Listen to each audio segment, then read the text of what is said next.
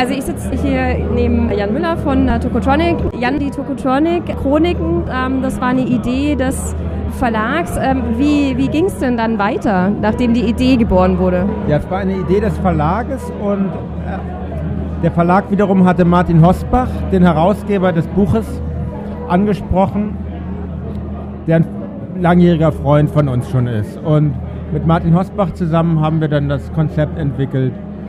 Auch, auch die Idee, dass Jens Balzer die Texte schreibt, diese elf Essays. Und ich habe dann in sehr enger Zusammenarbeit mit Martin eigentlich so als Abgesandter der Band dieses Buch konzipiert dann.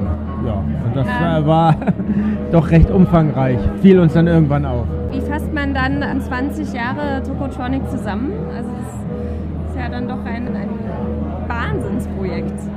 Ja, also ich, ich muss ganz ehrlich sagen, ich, ich war eher skeptisch in die andere Richtung, als, als wir diese Anfrage bekamen.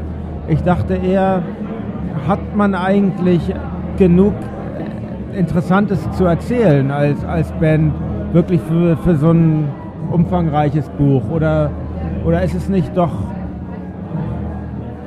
sollte man nicht doch vielleicht noch ein bisschen warten? Und dann hat sich aber über die Zeit herausgestellt, dass man doch viel Material hat. Und eigentlich, finde ich, hat es so genau gepasst. Wir haben den Umfang dann noch ein bisschen erweitern dürfen, freundlicherweise hat sich der Verlag darauf eingelassen. Und irgendwann hatten wir dann, glaube ich, den richtigen Tonfall gefunden. Es, es war uns ganz wichtig, dass das, dafür haben bestimmt auch viel die, die Texte von Jens beigetragen, dass man bei allem Humor, den die auch aufweisen, doch schon unser Anliegen deutlich wird. Und wir hatten dann im, in dem ganzen Bildteil, den ich mit Martin gemacht habe, wir haben ja die Bildunterschriften geschrieben, ein bisschen Raum auch für äh, einen etwas ironischeren Blickwinkel auf alles. Was war der skurrilste Fund, den du gemacht hast, als du durch äh, die ganzen Materialien äh, durchgeschaut hast?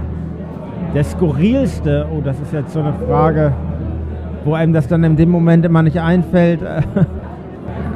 es am skurrilsten war eigentlich eine Sache, die wir gar nicht verwendet haben in dem Buch. Ein Fax des ehemaligen Bürgermeisters Ole von Beuys, der sich entschuldigt, dass er einem Konzert von uns nicht beiwohnen kann, wie er eigentlich geplant hat. Ich glaube, damals in der großen Freiheit und so. Und uns aber viel Glück wünscht und dass er großer Fan von unserer Musik ist. Dem vorausging sonst Miniskandal, dass er ein, sich ein Lied von uns gewünscht hatte, auf, ähm, auf dem Hamburger Sender NDR 1 und das nicht gespielt werden durfte. Let's Be Rock war das, weil das nicht ins Sendeschema passte. Dieser Miniskandal zog dann noch weitere Bahnen. Die Goldenen Zitronen haben dann ein Stück gemacht, der Bürgermeister heißt das, wo das auch thematisiert wurde. Na, auf dieses Fax fand ich jedenfalls in der ganzen Recherche zu dem Buch wieder und das äh, äh war schon eigentlich so das kurioseste Fundstück. Aber warum hast du dich dann gegen dieses Fax entschieden? Ach, eigentlich war es mir in dem Moment zu privat für das Buch. Es ist ein kleiner, kleiner Artikel aus dem Hamburger Abendblatt zu der Geschichte drin und das ist ja eigentlich privates Schreiben und das gehört dann, finde ich, nicht unbedingt zum Buch. Ist das Buch, ähm, die Tokotronic Chroniken, nur was für Fans?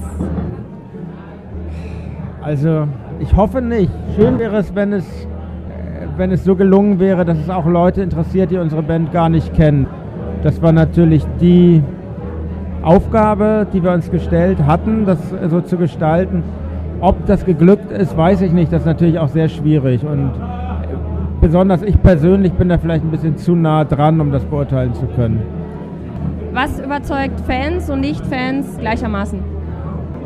Meine Idee war eigentlich, einen Tonfall zu finden, der der das Buch originell macht, der es nicht irgendwie zu einer weiteren Rockband-Biografie oder zum weiteren Rockband-Coffee-Table-Book zu machen, sondern irgendwie das weiter transportiert, was wir auch versuchen in unseren anderen Veröffentlichungen bei den Tonträgern darzustellen, nämlich irgendwie Sachen anders zu machen, als es üblich ist, einen anderen Ansatz zu haben. Ähm, jetzt können natürlich Fans auch Angst haben, dass jetzt vorbei ist mit Tokotronic, weil ich meine, nach so einem riesen Schinken, nach diesen riesen Chroniken, dass das quasi das Abschlusswerk war. Wie geht es denn jetzt weiter mit Tokotronic? Die Leute kann ich beruhigen, das ist Band 1 von 8. Okay, vielen Dank. Gern geschehen.